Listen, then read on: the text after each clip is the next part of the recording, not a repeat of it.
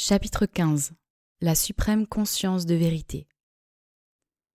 Établi dans le sommeil de la supraconscience, intelligence condensée, il est la toute félicité et celui qui goûte la félicité. C'est lui l'omnipotent, lui l'omniscient, lui le guide intérieur, lui la source de tout. Mandukya Upanishad, versets 5-6. Il nous faut donc considérer ce supramental qui contient tout, et l'origine et l'achèvement de tout, comme la nature de l'être divin, non pas certes en son absolue existence en soi, mais en son action, comme Seigneur et Créateur de ses propres mondes. Telle est la vérité de ce que nous appelons Dieu. Ce n'est évidemment pas la divinité trop personnelle et limitée, l'homme magnifié et supranaturel de la conception occidentale ordinaire, car cette conception érige l'édolon trop humain d'un certain rapport entre le supramental créateur et l'ego. Nous ne devons certainement pas exclure l'aspect personnel de la divinité, car l'impersonnel n'est qu'une face de l'existence. Le divin est toute l'existence, mais il est aussi l'unique existant. Il est le seul être conscient, mais toujours un être. Toutefois, ce n'est pas cet aspect qui nous occupe à présent.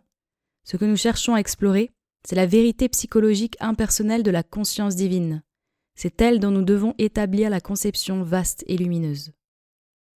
La conscience de vérité est partout présente dans l'univers comme connaissance de soi ordonnatrice, par laquelle l'un manifeste les harmonies de son infinie multiplicité potentielle. Sans une telle connaissance, la manifestation ne serait qu'un chaos mouvant, précisément parce que la potentialité est infinie, ce qui, en soi, pourrait n'aboutir qu'au jeu d'un hasard échappant à tout contrôle et toute mesure. S'il n'y avait qu'une potentialité infinie sans aucune loi de vérité directrice, et d'harmonieuse vision de soi, sans aucune idée prédéterminante dans la semence même des choses projetées dans l'évolution, le monde ne pourrait être qu'une incertitude foisonnante, amorphe et confuse. Mais puisque ce sont ses propres formes et ses propres pouvoirs qu'elle crée ou libère, et non des choses différentes d'elle-même, la connaissance créatrice possède en son être la vision de la vérité et de la loi qui gouverne chaque potentialité, en même temps qu'une conscience intrinsèque de sa relation avec d'autres potentialités et des harmonies possibles entre elles.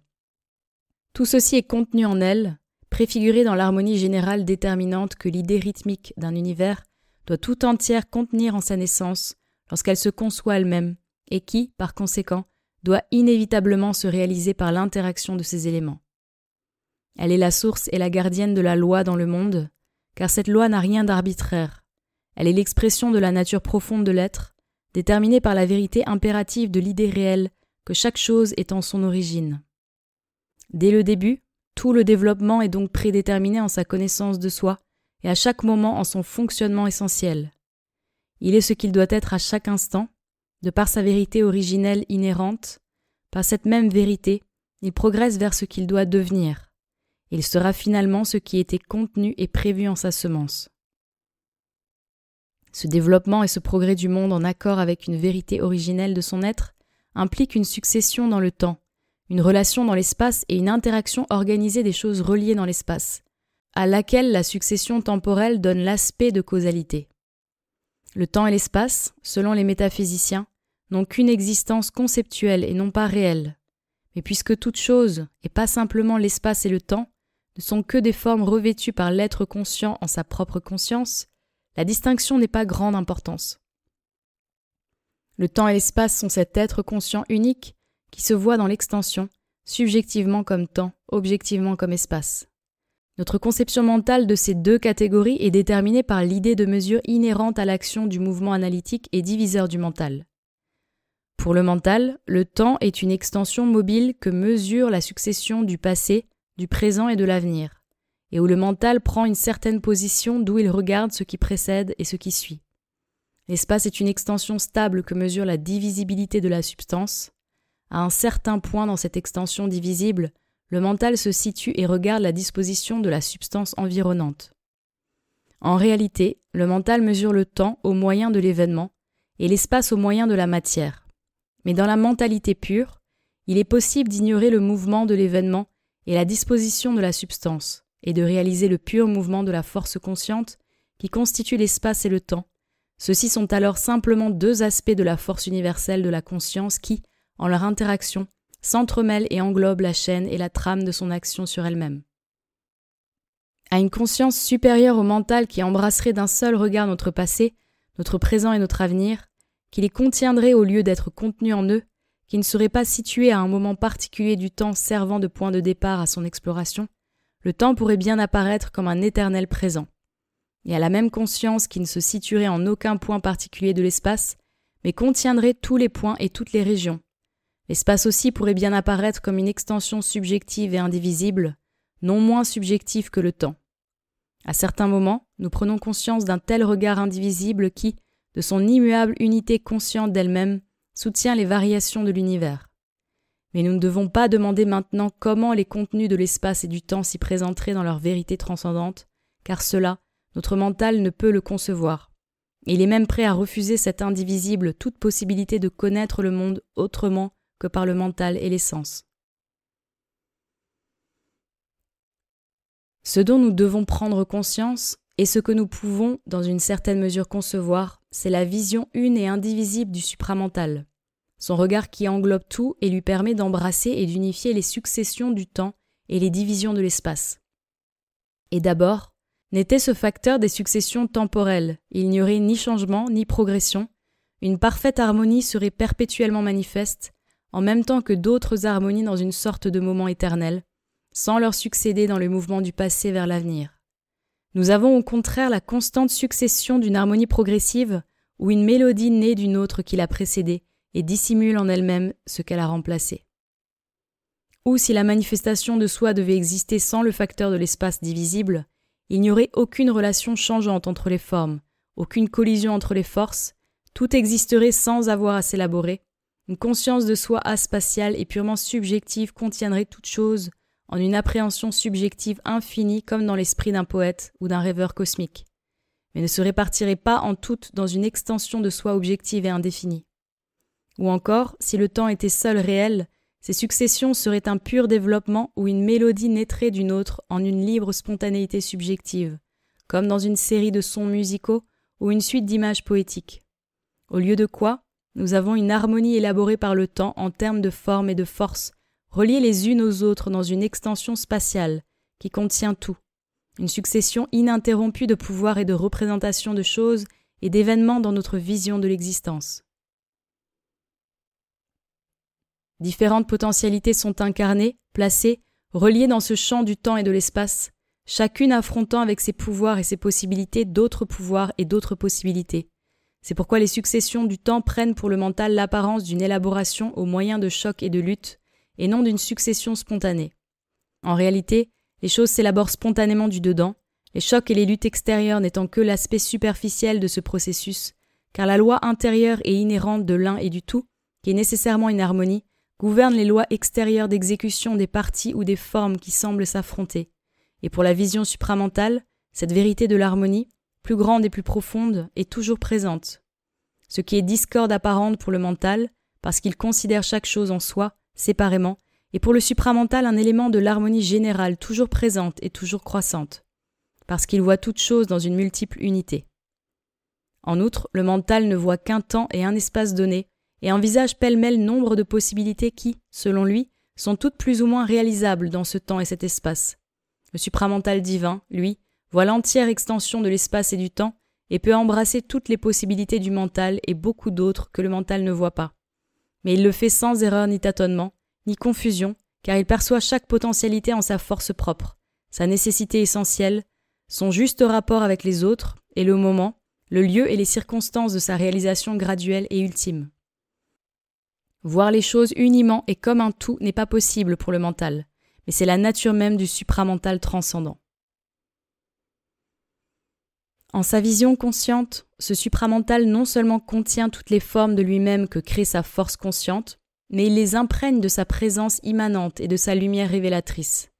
Bien que caché, il est présent en chaque forme et chaque force de l'univers. C'est lui qui détermine souverainement et spontanément la forme, la force et le fonctionnement. Il limite les variations qu'il impose, il rassemble, disperse, modifie l'énergie qu'il emploie, et tout cela est fait en accord avec les premières lois que sa connaissance de soi a établies à la naissance même de la forme, à l'origine même de la force.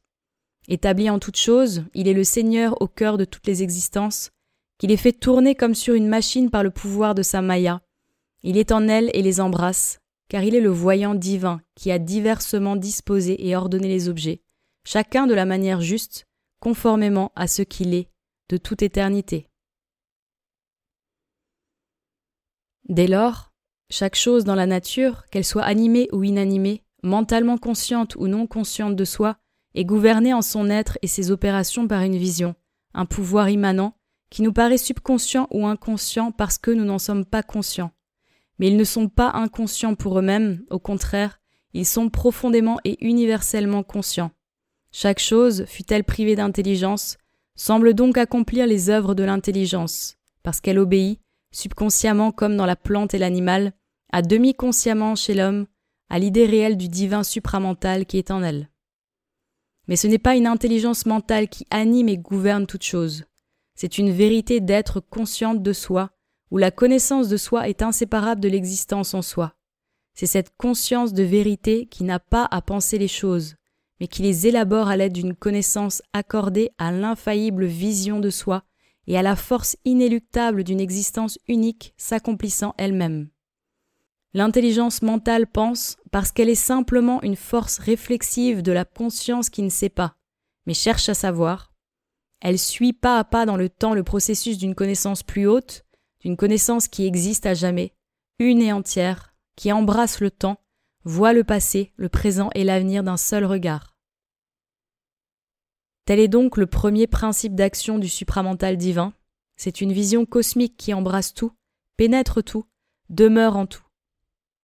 Parce qu'il embrasse en l'être et en la conscience de soi statique toute chose subjective, intemporelle et aspatiale, il embrasse donc toute chose en la connaissance dynamique et gouverne leur incarnation objective dans l'espace et le temps.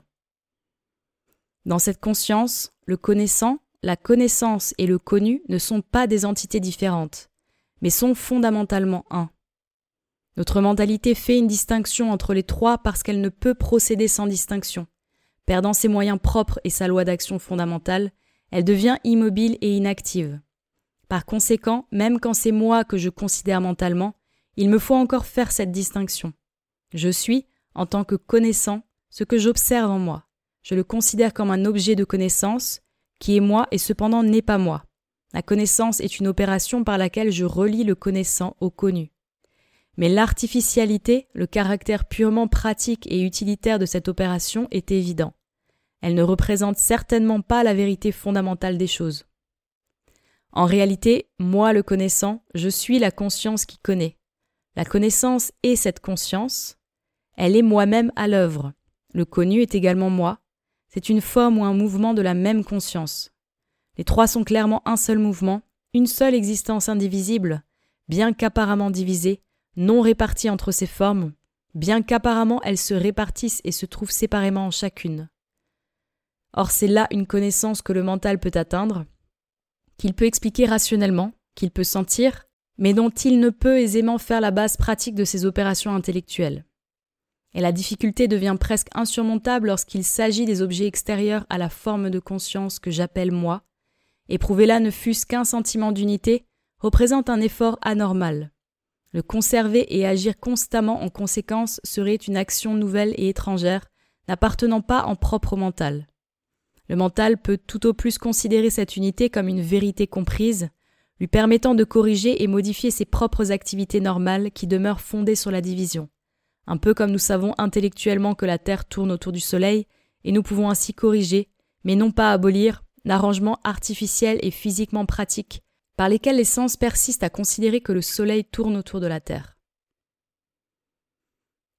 Mais le supramental possède toujours cette vérité de l'unité, et fondamentalement, il agit sur cette base, alors que pour le mental ce n'est qu'une possession secondaire ou acquise, et non la texture même de sa vision.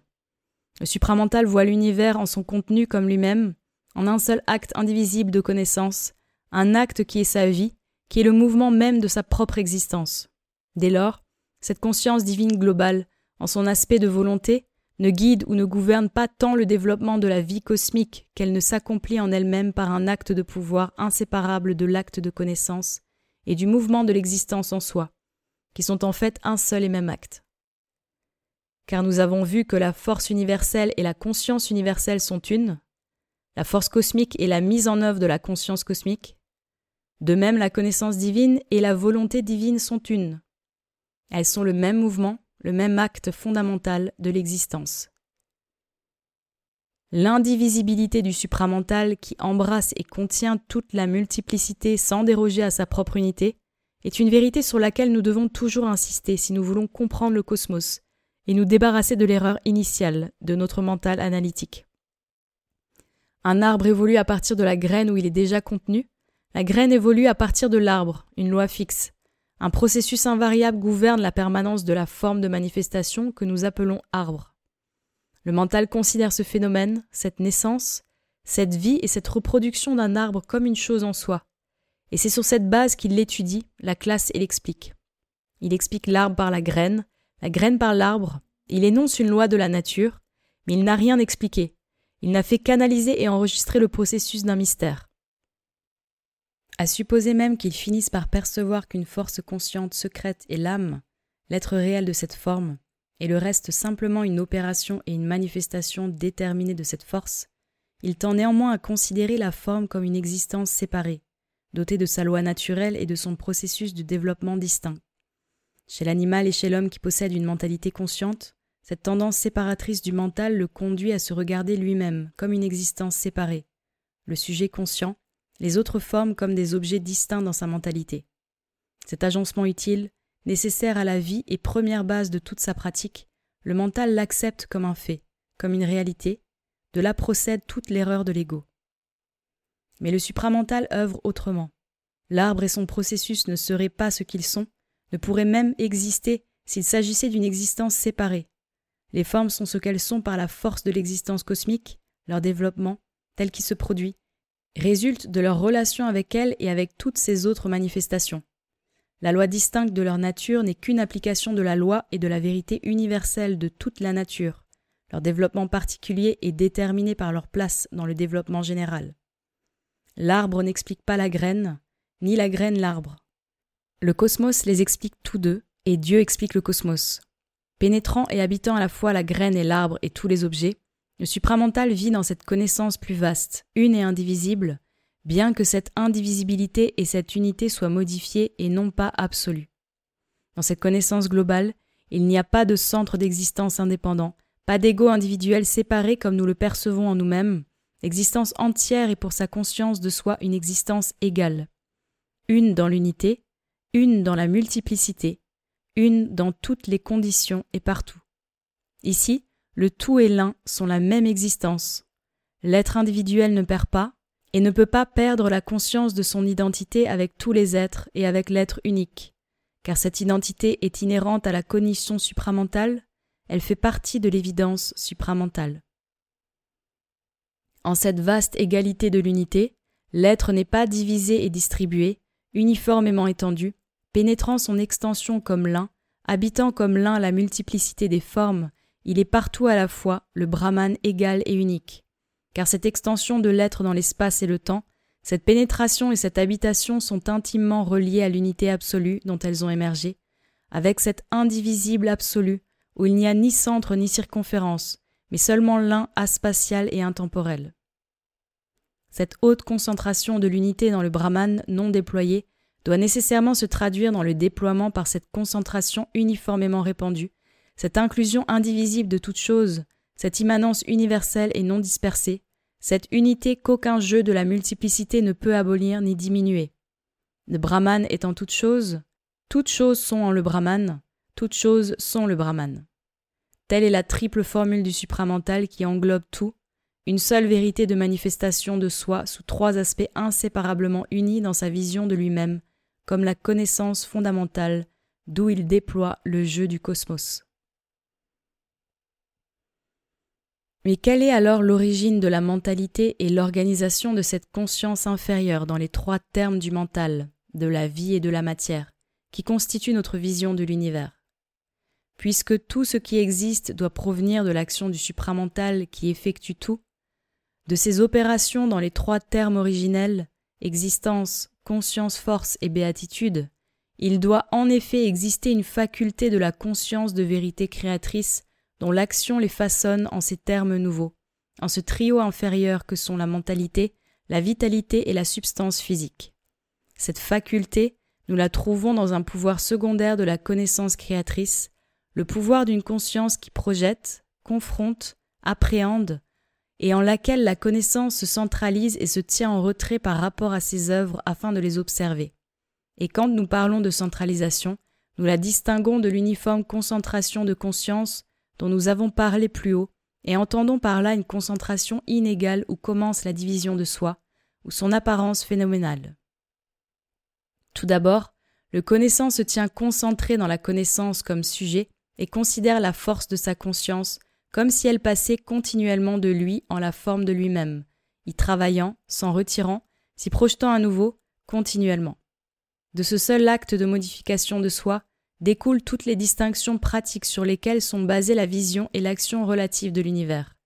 Une distinction pratique a été créée entre le connaissant, la connaissance et le connu, entre le Seigneur, sa force et les enfants et les œuvres de la force, entre celui qui jouit, la jouissance et ce dont il jouit, entre le moi, la maya et les devenirs du moi.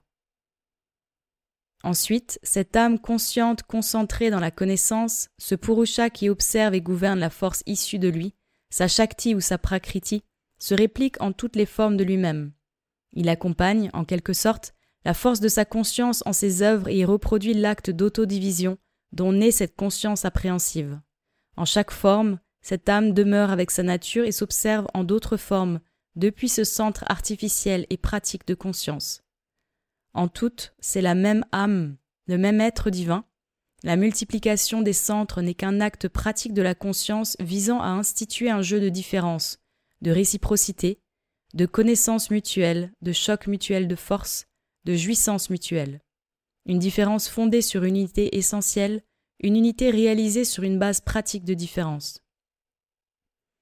Dans ce nouveau statut, le supramental omnipénétrant se sépare davantage encore de la vérité unitaire des choses et de la conscience indivisible qui constitue inaliénablement l'unité essentielle à l'existence du cosmos.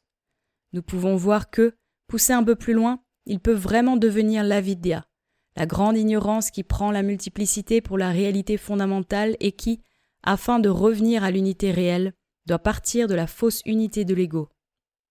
Et une fois admis le fait que le centre individuel est la position déterminante, qu'il est le connaissant, alors la sensation mentale, l'intelligence mentale, l'action mentale de la volonté et toutes leurs conséquences ne peuvent manquer d'émerger à leur tour. Cependant, aussi longtemps que l'âme agit dans le supramental, L'ignorance, notons-le, n'a pas encore commencé. Le champ de la connaissance et de l'action est encore la conscience de vérité, la base est encore l'unité. Car le moi se considère encore comme un en tout et considère toute chose comme des devenirs de lui-même en lui-même. Le Seigneur connaît encore sa force comme lui-même en acte et chaque être comme lui-même en âme et en lui-même en forme. C'est encore de son être que jouit celui qui jouit même si c'est dans une multiplicité. Le seul changement réel, c'est l'inégale concentration de conscience et la multiple distribution de force.